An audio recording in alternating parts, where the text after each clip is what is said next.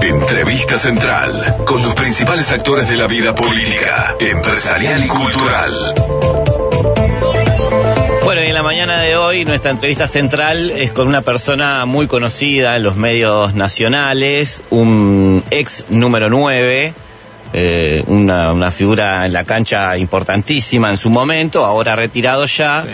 eh, gran crítico de cine, Parecido a Nahuel Pan, así de Más la, o la altura, menos. ¿vio? y la habilidad. más o menos, contador de chiste amateur, También, eh, sí. imitador y bueno, un currículum extensísimo. Con ustedes, Jorge Gatti. Buenos Ah, días, pensé Jorge. que- Hola amigos, pensé que iba a presentarme a Mickey Mouse.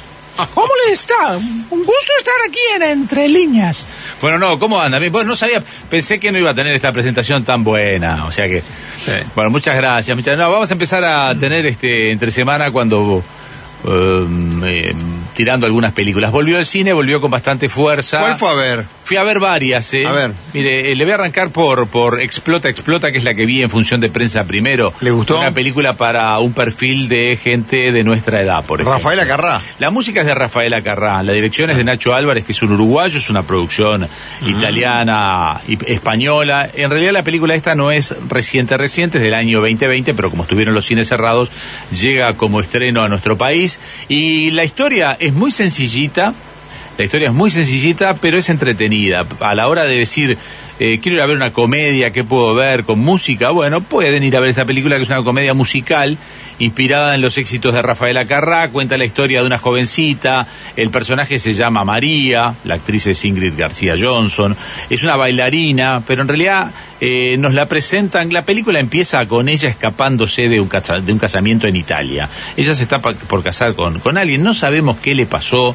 no nos cuentan mucho de qué pasó tampoco, pero hay un arrepentimiento, ese arrepentimiento que muchas veces le pasa al novio o a la novia, y ella se toma un avión y llega a España. Y cuando llega a España está perdida, no tiene dónde quedarse, se vincula con otra joven que también es fanática de la música, que miran un programa que tiene que ver muy, mucho con un programa que podría ser al estilo Rafael Acarrá, y entonces sueña, ella sueña con llegar a ser una bailarina o participar de eso. Las casualidades de la vida hacen que ella termine teniendo que llevar una maleta, a, una, una maleta, una, una valija, a alguien que es ejecutivo de un canal. Esto es en la época, situada en la época franquista, en donde había muchos controles estrictos a la televisión.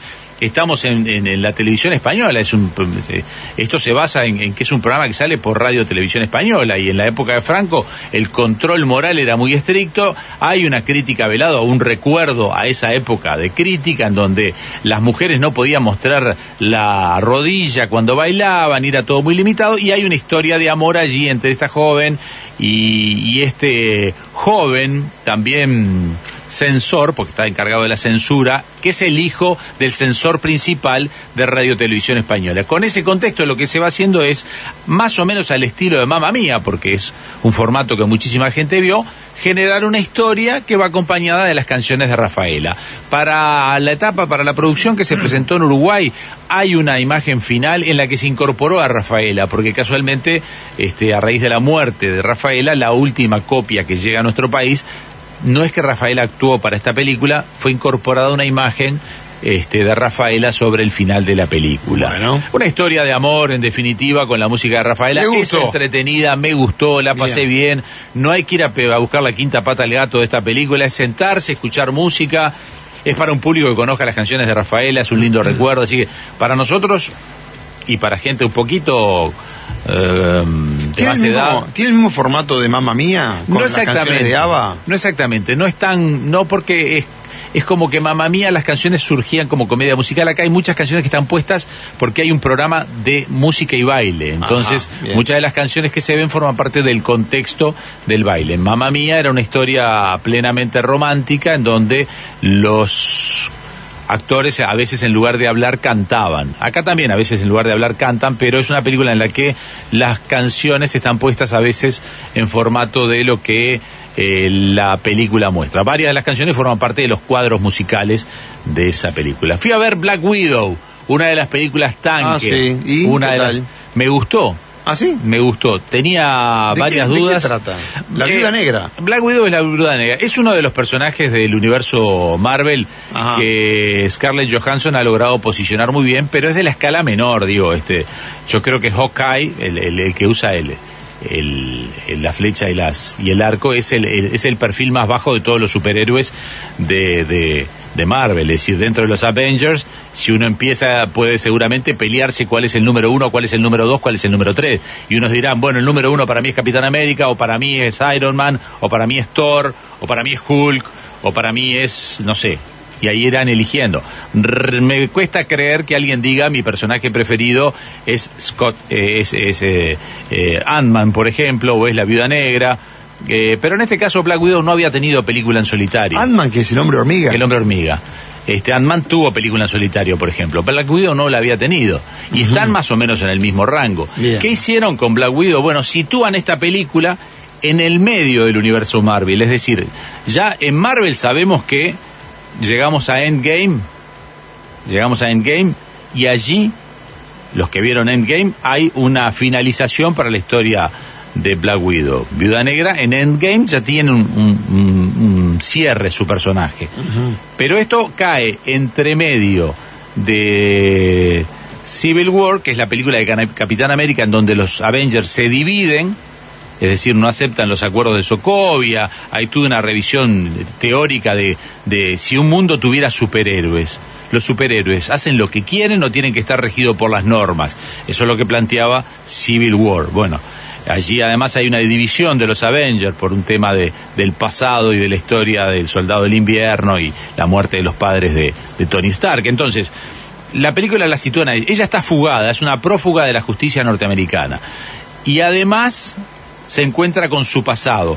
Le llega un mensaje de su pasado. Y entonces, en, en- en retrospectivas, te cuentan cómo era ella como niña, cómo fue entrenada.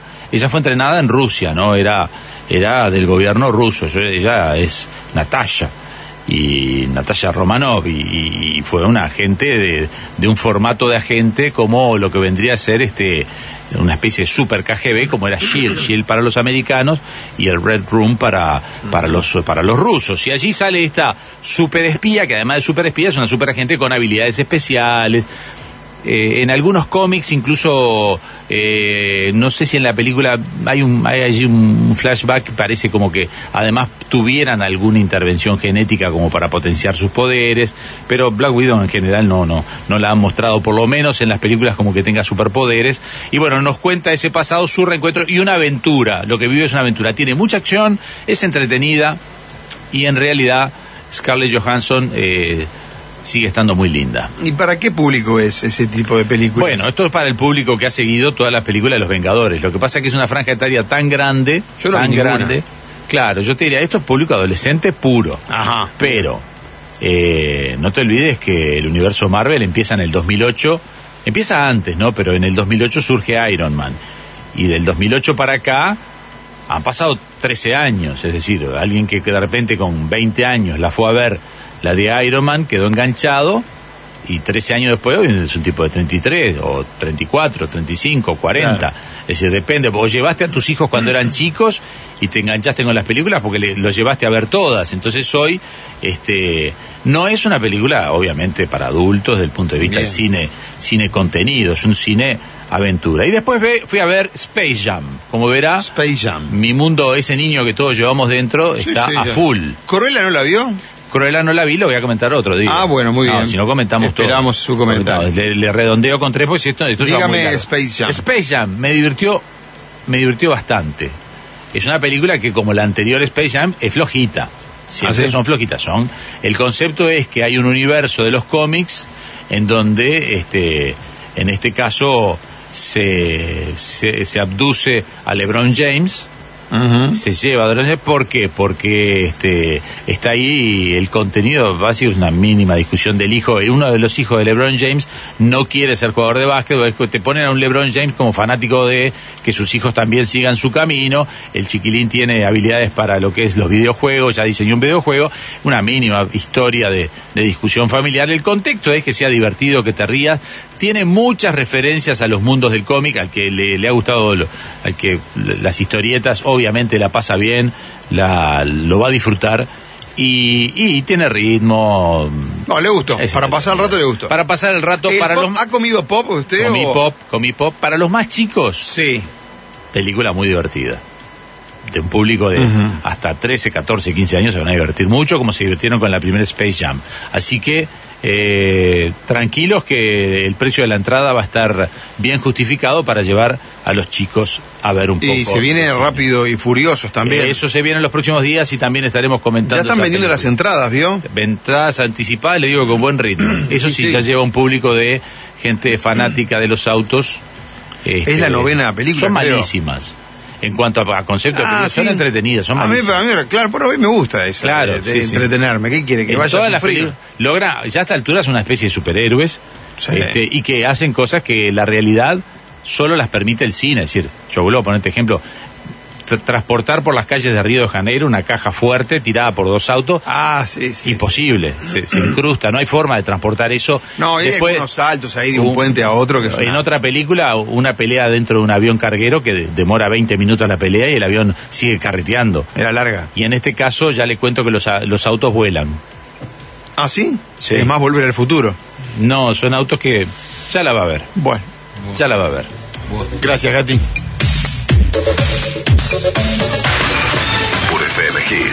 Periodístico a tu medida, con Leonardo Luzzi, Jorge Gatti, Diego López de Aro y Andrés Farina.